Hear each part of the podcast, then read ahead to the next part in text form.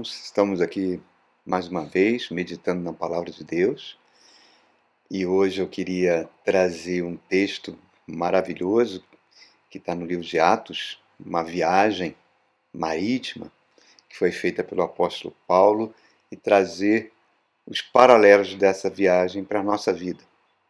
O título da mensagem é Navegar é Preciso. E eu convido você a abrir ali no capítulo 23 de Atos.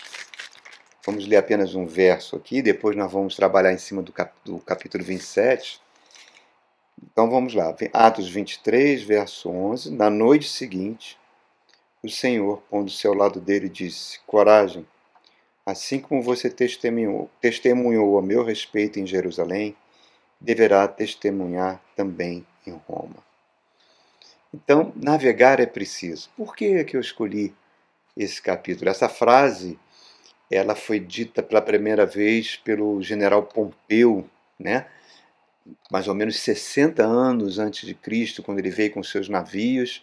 Ali depois ele tomou posse de toda aquela região da Palestina, colocando sob o domínio do Império Romano, onde ele falou: navegar é preciso e viver não é preciso. Fernando Pessoa, o grande poeta português do início do século passado, também fez um poema com esse título para homenagear os navegantes portugueses do século XV e XVI que com suas caravelas descobriram o mundo. O nosso grande poeta Chico Buarque fez uma música baseada nesse texto de Fernando Pessoa, chamado Os Argonautas, também onde falava a mesma coisa.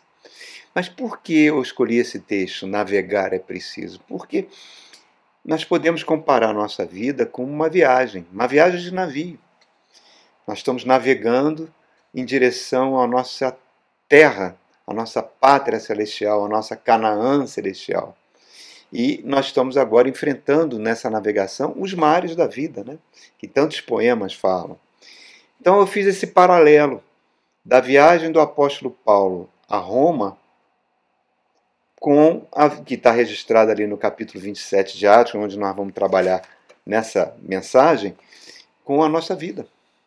A nossa vida, né? a nossa existência aqui na Terra, nessa viagem que estamos fazendo. Né? Reparem, essa passagem que Jesus chega e se materializa ali ao lado de Paulo, no capítulo 23, Paulo tinha acabado de fazer um discurso perante uma multidão em Jerusalém testemunhando sobre Cristo, e essa multidão enfurecida quer matar Paulo, e os soldados romanos agarram Paulo e levam para dentro da fortaleza, onde o centurião deixa ele ali preso.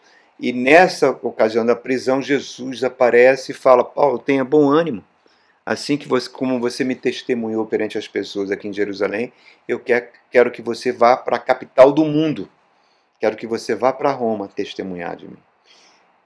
Reparem, Jesus é o Senhor do universo.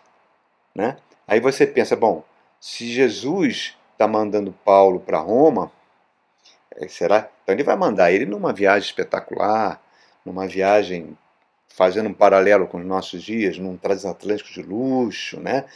que tem comidas fantásticas, que tem show todo dia.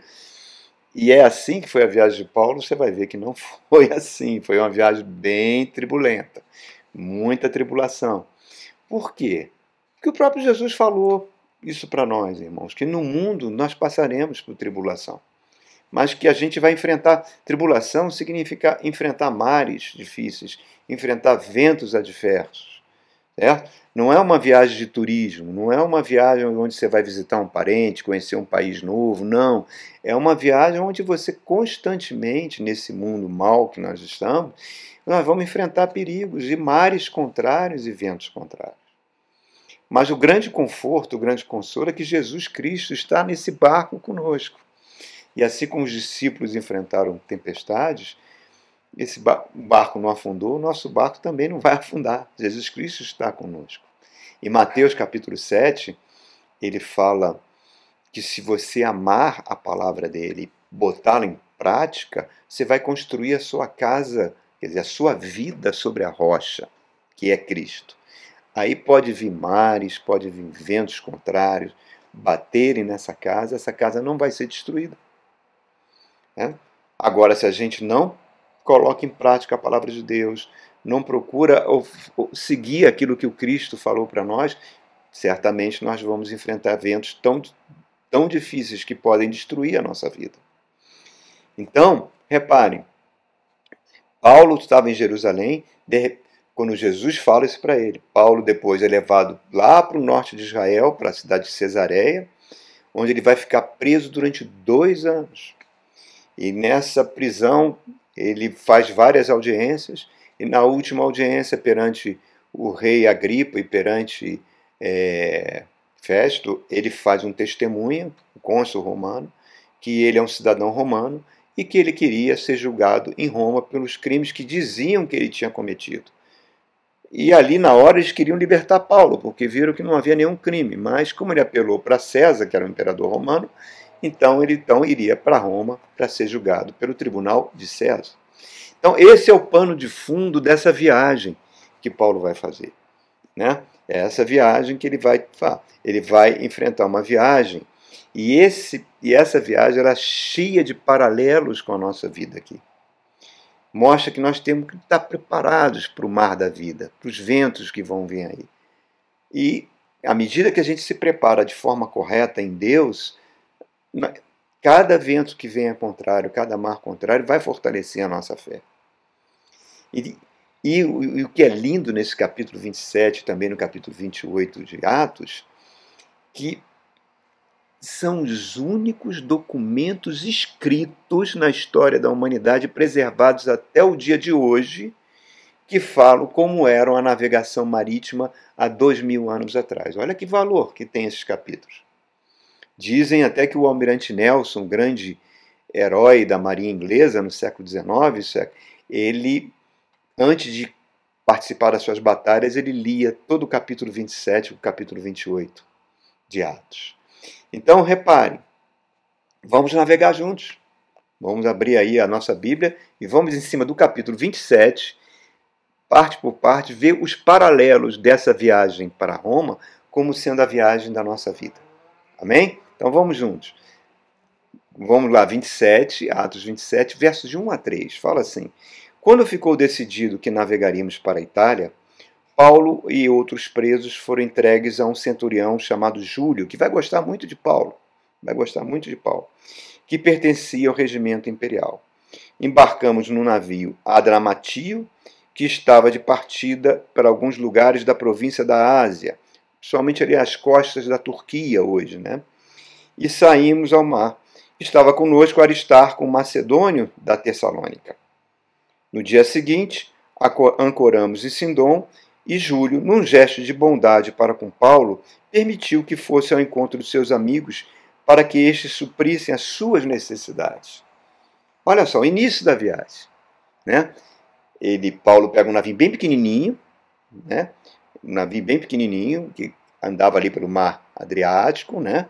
E começa a sua viagem nesse navio pequeno, e ele, e esse navio se prepara para enfrentar uma viagem muito longa, que seria até Roma. Reparem, queridos, é tempo agora de refrigério, é tempo de você se abastecer para a sua viagem. É um tempo de bondade, é um tempo com você começou a sua jornada com Jesus Cristo, né? Então muitas coisas boas vão acontecer na sua vida. Eu me lembro, eu tive a oportunidade quando eu estava na Maria, de, Marinha, eu tive fiz três longas viagens para a Antártica em três anos seguidos, né? Para o continente Antártida, continente do gelo. E o navio que na época a gente navegava era o Barão de Tefé, um navio, um navio de aço, um navio grande. A gente se abastecia para dois anos de viagem, porque caso o navio ficasse preso no gelo, lá na Antártida, teria comida durante dois anos para que ninguém morresse de fome. Então era um grande abastecimento que havia. E é mais ou menos isso que acontece nessa nossa vida. Nós estamos num tempo de refrigério, nós começamos a caminhada com Cristo. Você está indo à igreja, está ouvindo a palavra de Deus, está experimentando a bondade de Deus, e, e, essa palavra é o alimento que teu espírito precisa para te dar força para essa viagem. Se você não valoriza a palavra de Deus, você não vai ter forças para fazer essa navegação nos mares da vida, que não é uma navegação tão simples assim. Mas vamos continuar. Olha os paralelos aí. Então, se abasteceram, trocaram de navio. Vamos agora ao verso 4, que fala assim: Quando partimos de lá, passamos ao norte de Chipre, porque os ventos nos eram contrários. Tendo atravessado o mar aberto ao longo da Sicília e da Panfilha, ancoramos em Mirra, na Lícia. Ali o centurião encontrou um outro navio alexandrino que estava de partida para a Itália e nele nos fez embarcar. Navegamos então vagarosamente por muitos dias e tivemos dificuldade para chegar a Quinido, não sendo possível prosseguir nossa rota devido aos ventos contrários. Navegamos ao sul de Creta, de frente de Salmona. Olha o que, que o, o evangelista Lucas, que escreveu esse livro, está nos dizendo aqui. Reparem, ventos contrários. Aquele navio que saiu lá de Cesareia não teria condição de enfrentar. O centurião, então, embarcou os prisioneiros, do qual Paulo estava junto, num navio maior. Mas não pense que esse navio era um navio de madeira, eram navios muito rústicos de dois mil anos atrás. Navios pequenininhos, era um navio no máximo de 30 a 40 metros de comprimento. Né? Era um navio pequeno. Embarcou aquele povo todo, certo? E começou a viagem. E a primeira coisa que eles experimentam são ventos contrários. E nessa viagem, parece muito com a nossa viagem quando a gente vem para Cristo. Quando a gente vem para Cristo, a gente muitas vezes é abençoado de forma inesperada. Aparecem bênçãos financeiras, às vezes o nosso casamento está em crise e é restaurado. Mas quando a gente começa a caminhar, passa, começa esse tempo de caminhada com Jesus, já começam a aparecer os ventos contrários. Alguns planos nossos são impedidos, alguns negócios que a gente faz não prosperam, né? Às vezes você estuda para um concurso, mas não consegue passar. Às vezes você investe uma continha financeira e perde. Então, nesses ventos contrários, muitas pessoas começam a duvidar da sua própria fé, duvidar da sua comunhão com Deus. Por quê? Porque estão aparecendo fracassos, estão aparecendo frustrações, que tendem a levar a pessoa a desanimar. Eu me lembro, eu já estava na reserva da Marinha e tal, e tava, já tinha completado os meus cursos por graduação, estava tentando fazer concurso para professor da Universidade de Brasília, no qual sou professor hoje, e eu me lembro que eu tentei várias vezes concurso. Eu tinha tentado cinco vezes, eu, eu tinha condições de passar. Eu não sei se era por causa da, da idade, que eu tinha mais de 50 anos, ou por fato de ser um militar da reserva, enfim, eu não sei, não sei realmente. Eu não estava conseguindo, já tinha tentado cinco vezes. E estava sempre. Aí surgiu um sexto concurso, eu comecei a me preparar. Minha filha até na época falou: Ô oh, pai, é tão chato, você já tentou cinco vezes, e é sempre uma situação de vergonha. Não desiste disso, pai. E na época eu estava iniciando o meu pastorado, né? O bispo daquela denominação que eu congregava falou para mim: Olha, Wagner, Deus já me revelou que você não vai passar nesse concurso. Mas, pela graça de Deus, eu passei na sexta tentativa e sou professor até hoje.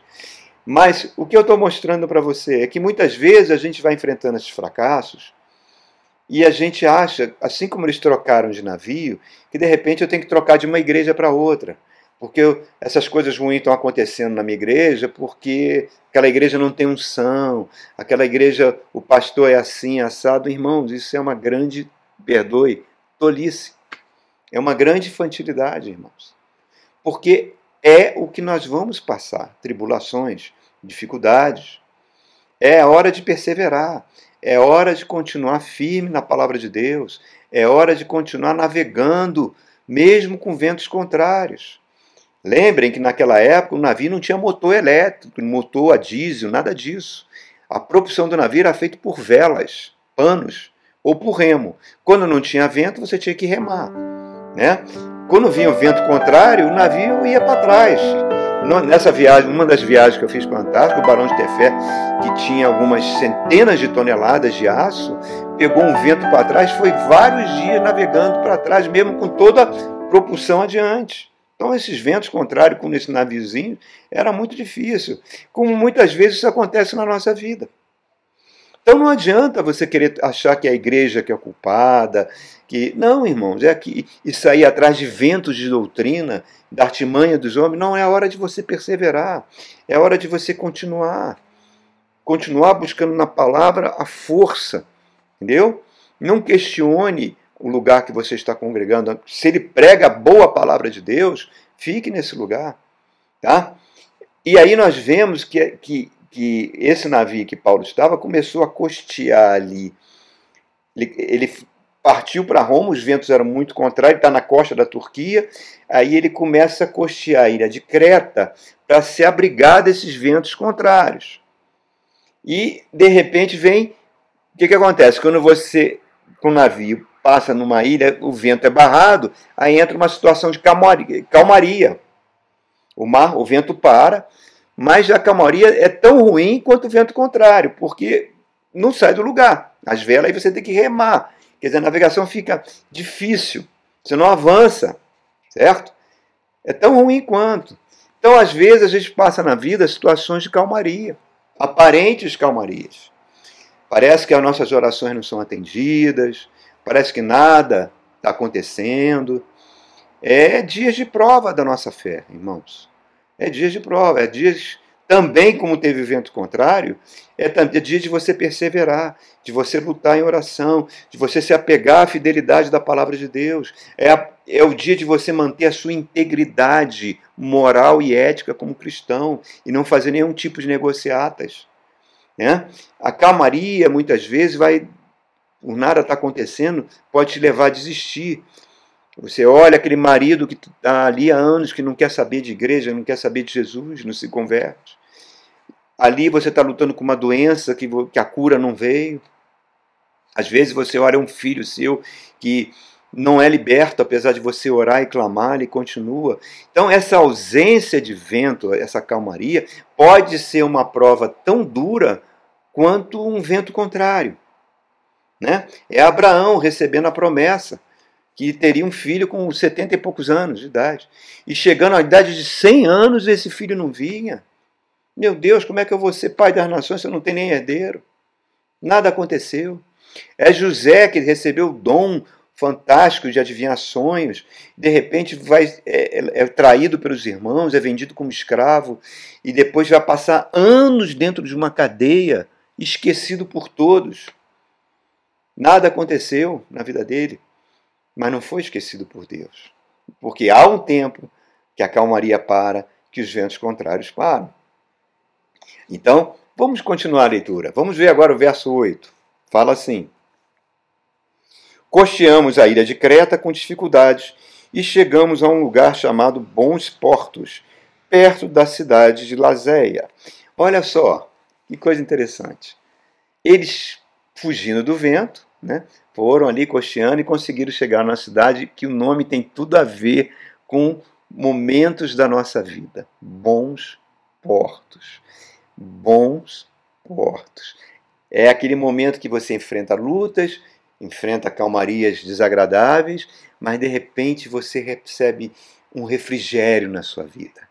Né? Você se abastece. Parece que você estava atravessando um deserto horrível e chegou num oásis não tem vento contrário, não tem calmaria, é, não tem mais aquelas frustrações.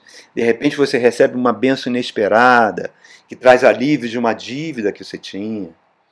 A vida cristã é assim, irmão. A vida cristã não é feita só de ventos contrários, de calmarias que paralisam nossa vida. Não, nós temos lugares que são bons portos, onde a gente recebe uma bênção, que, que nos dá ânimo para continuar.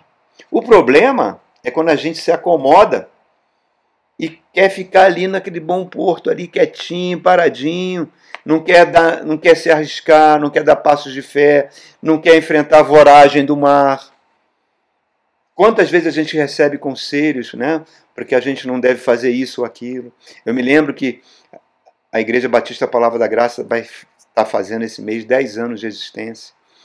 E quando a gente começou, quantas pessoas que eram de Deus, homens de Deus, mulheres de Deus, que falaram, Wagner, não faça uma loucura dessa. Você vai começar uma, uma igreja sozinho, sem tá, não está não tá presa a nenhuma é, denominação. Isso vai te cansar. É uma, é uma, hoje em dia, essas igrejas não sobrevivem. Olha só, você vai perder sua paz, você não é mais um menino, você já está com mais de 50 anos, já é estresse total. Ponto. É mentira o que falaram para mim? Não, não, não é mesmo. Grande parte que falaram para mim é verdade. Mas nós não somos chamados para ficar parados, irmãos, nos portos chamados bons portos da vida. Por quê? Porque milhares de famílias estão sendo destruídas. Milhares de filhos estão se perdendo. O reino de Deus precisa ser levado a essas famílias, a palavra de Deus precisa ser levada. Nós estamos aqui para cumprir a vontade de Deus e não a nossa. Infeliz daquele que não quer fazer a vontade de Deus, que quer ficar ali nos bons portos, porque isso muitas vezes é contrário ao propósito que Deus tem para a sua vida.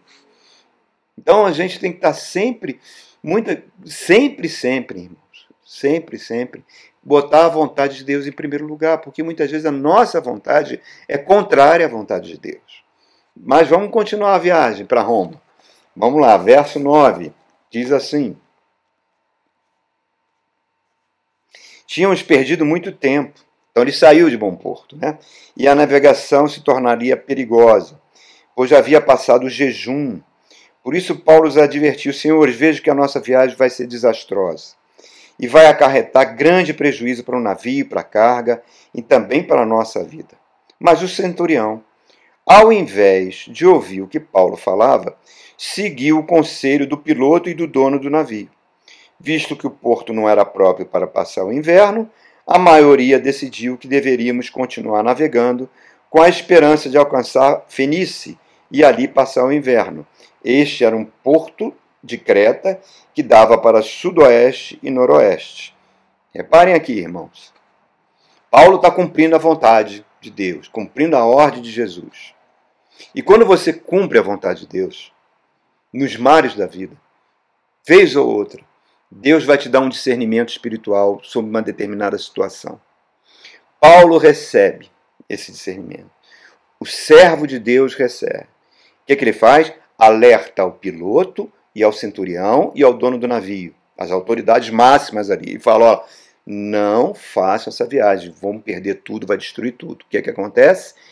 Não dão crédito para ele. O centurião vai ouvir o piloto, né? E isso muitas vezes acontece na nossa vida. Deus às vezes fala conosco, coloca uma revelação no seu coração, e você vai compartilhar com aquela pessoa. Você fala: olha, você é um homem casado, Cuidado com essas amizades que você está fazendo com essa moça no seu trabalho. Você pode levar seu casamento ao perigo. Você chega para uma outra pessoa, Deus te revela: olha, essa sociedade que você está fazendo com essa pessoa pode fracassar. Essa pessoa não é confiável. Esposa, você está tendo muita intimidade com esse homem que é colega teu de trabalho, você é uma mulher casada. Enfim, situações que você recebe aquele insight de Deus, alerta aquela pessoa que você gosta e a pessoa te ignora. Diz que é fanático, vê diabo em tudo. E muitas vezes elas tomam suas decisões e você já alertou para aquelas pessoas do perigo e você sabe que são decisões erradas. Erradas. Mas reparem no verso 13, quando ele fala aqui, ó, reparem só, olha que coisa interessante. Começando a soprar suavemente o vento sul, eles pensaram que haviam obtido o que desejavam. Por isso levantaram as âncoras e foram navegando ao longo da ilha de Creta. Em suma, eles falaram, Paulo, você não sabe de nada, Paulo. Tu é um prisioneiro. Tu não é nada aqui, cara. Eu sou centurião de Roma. Esse é o piloto do navio, o homem do mar você está falando bobagem, nós vamos continuar. E eles saem. E realmente, quando eles saem, dá uma calma, está indo tranquilo, um vento brando, levando. E aí eles veem, olha, nós estamos agora obtendo resultados prazerosos. Não é assim na vida de pessoa, você alerta do perigo, mas as pessoas te ignoram e começam a ter prazer nas decisões que elas têm. O que, que Paulo faz? Tudo bem, eu dei o recado. Vocês não querem me ouvir, não vou insistir. Isso é a coisa mais certa que um homem e uma mulher de Deus tem que fazer. Deu o recado. Não, por quê? Porque na hora certa, tá? ele tinha uma informação privilegiada que eles não tinham. Ele tinha uma informação espiritual, e as coisas espirituais para o homem do mundo são loucura. Né? Então, ele não tinha como provar aquilo que ele estava falando, só o tempo provaria. Então, o que ele fez? Esperou em Deus. Porque na hora certa, eles vão vir que você estava com razão. E não vai dar outra, hein, irmãos? Não vai dar outra. Vai arrebentar um mar, um vento, e eles vão se lembrar das palavras de Paulo. Olha aí no verso 14. Diz assim: Pouco tempo depois, desencadeou-se da ilha um vento muito forte chamado Nordeste. Algumas versões falam Euroaquilão. O navio foi arrastado pela tempestade sem poder resistir ao vento. Cessamos as manobras e ficamos à deriva.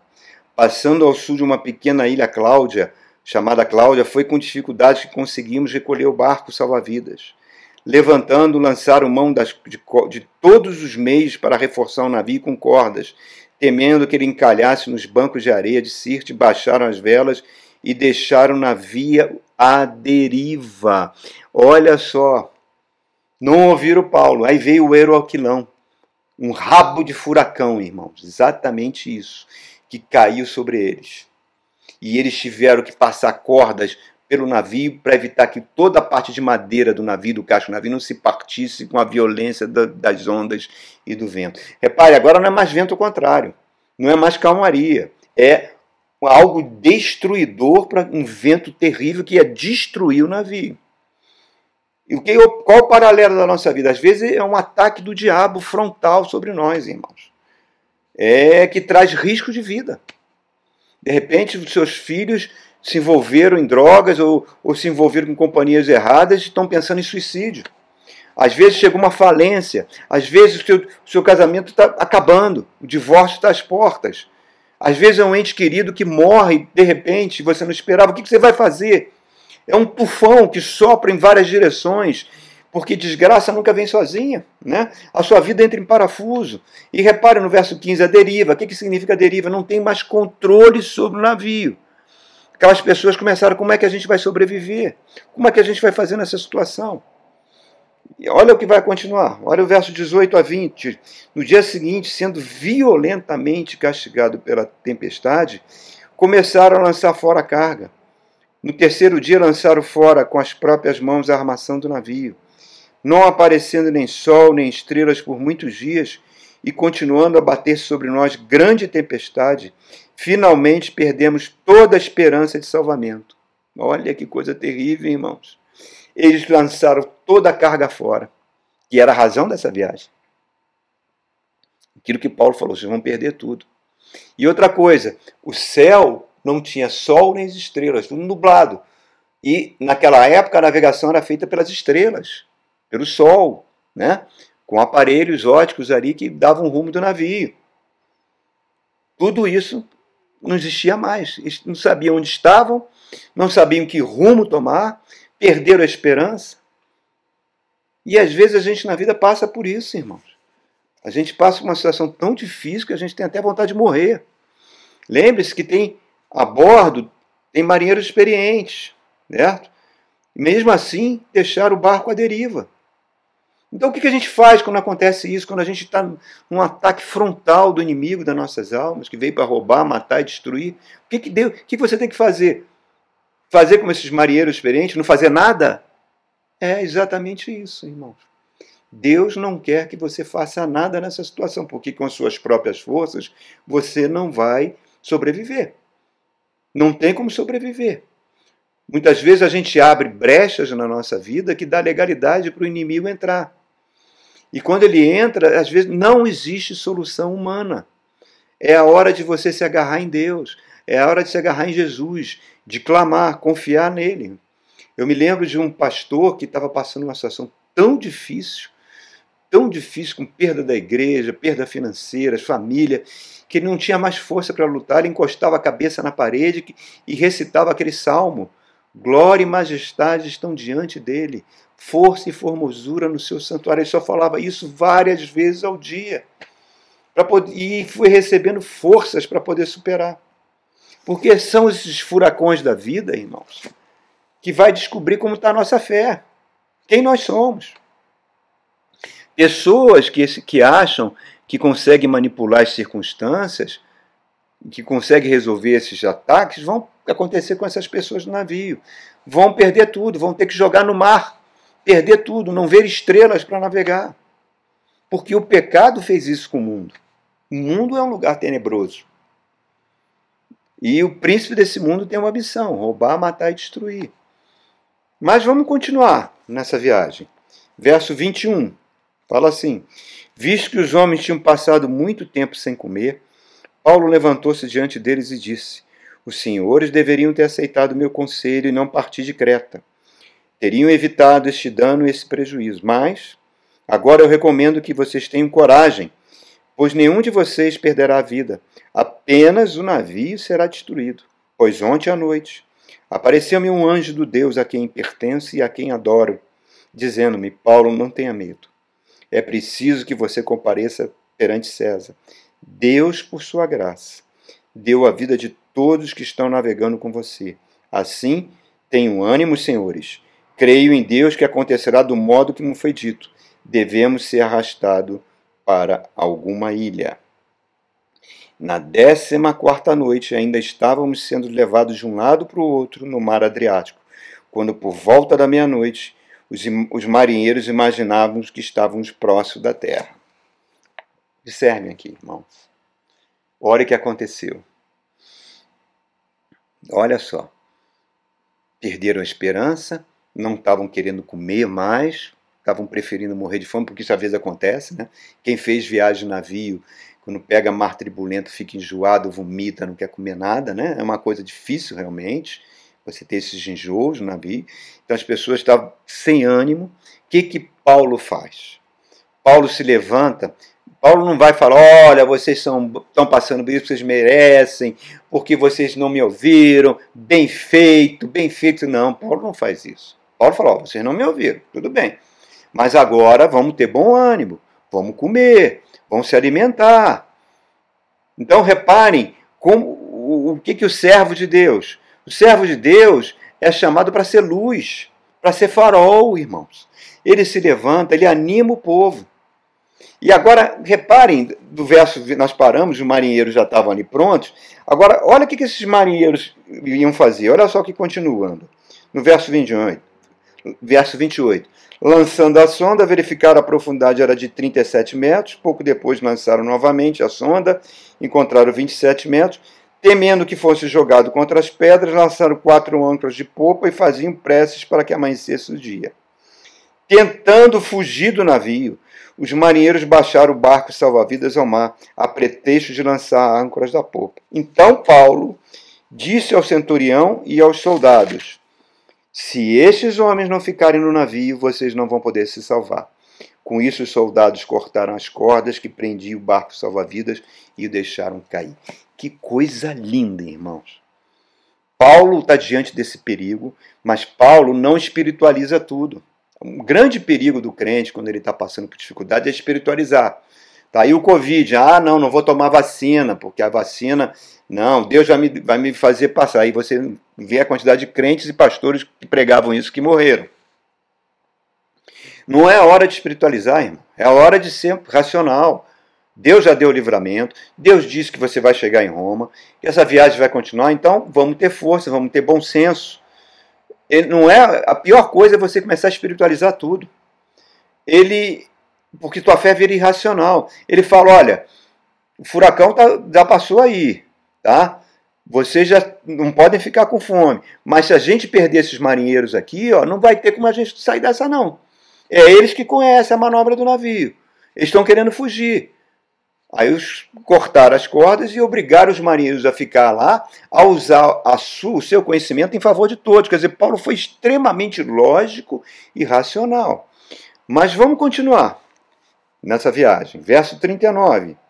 Quando amanheceu, não reconheceram a terra, mas viram uma enseada com uma praia para onde decidiram conduzir o navio se fosse possível. Cortando as âncoras, deixaram no mar, desatando ao mesmo tempo as cordas que prendiam os lemes. Então alçaram a vela da proa ao vento, dirigindo-se para a praia, mas o navio encalhou num banco de areia onde tocou fundo. A proa encravou-se e ficou imóvel, e a popa foi quebrada pela violência das ondas. Os soldados então resolveram matar os presos para impedir que algum deles fugidos, fugissem, jogando-os no mar. Mas o centurião queria poupar a vida de Paulo e os impediu de executar o plano. Então ordenou que sabiam nadar, que se lançassem primeiro ao mar em direção à terra os outros teriam que se salvar em tábuas ou em pedaços do navio. Dessa forma, todos chegaram salvos à terra. Olha que coisa fantástica. Os marinheiros jogaram âncoras para segurar ali, estava perto da, da, de terra. Já conseguiu ver uma, uma praia. Era a ilha de. Era a ilha. Oh, meu Deus do céu. Era a ilha de Malta, no meio do, do Mediterrâneo ali. Então, eles seguraram o navio, mas o mar foi ficando cada vez mais violento, mais violento, mais violento, quebrou a polpa do navio. Pronto, aí não tem mais jeito. Eles cortaram as âncoras, botaram a vela, vamos ver se, se a força do mar nos leva. Então, iam matar os prisioneiros todos. Não ia fazer falta para Roma. É, é bandido, mata. Não é? Muitas vezes a gente não pensa dessa forma, nessa crueldade que a gente vive hoje em dia, mas aí Deus já tinha dado a ordem, e Deus vai tocar no coração do, do centurião que gostava de Paulo e fala: não, vamos, quem pudesse salvar, se salva.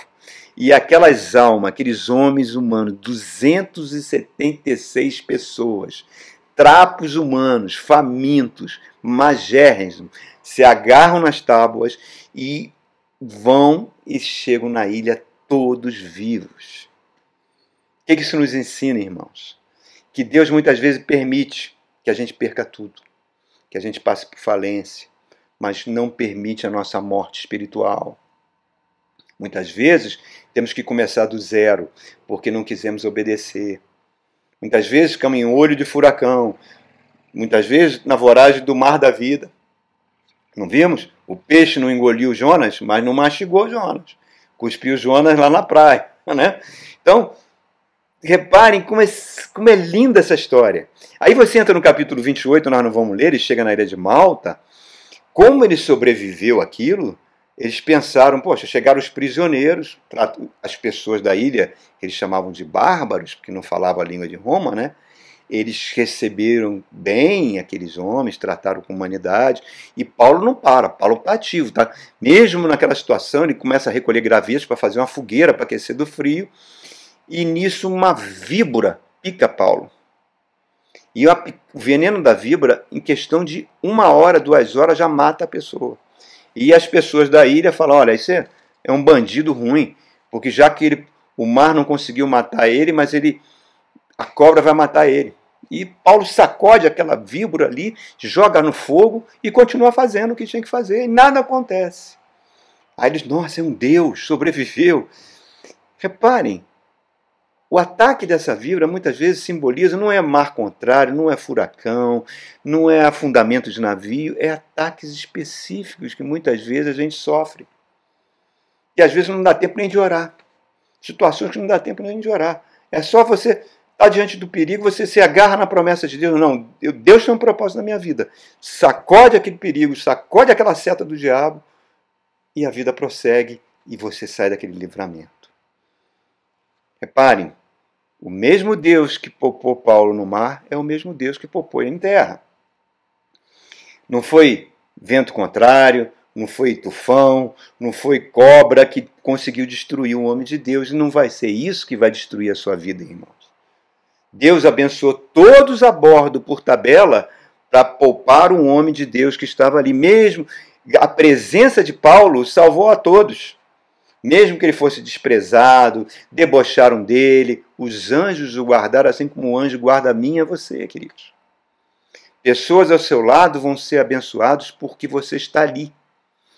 Muitas vezes, quantas vezes você vai a lugares onde não te dão valor, e às vezes você enfrenta ambiente hostil, não, mas todas aquelas pessoas depois com a convivência contigo são beneficiadas, não porque você é melhor, mas que você está debaixo da proteção de Deus.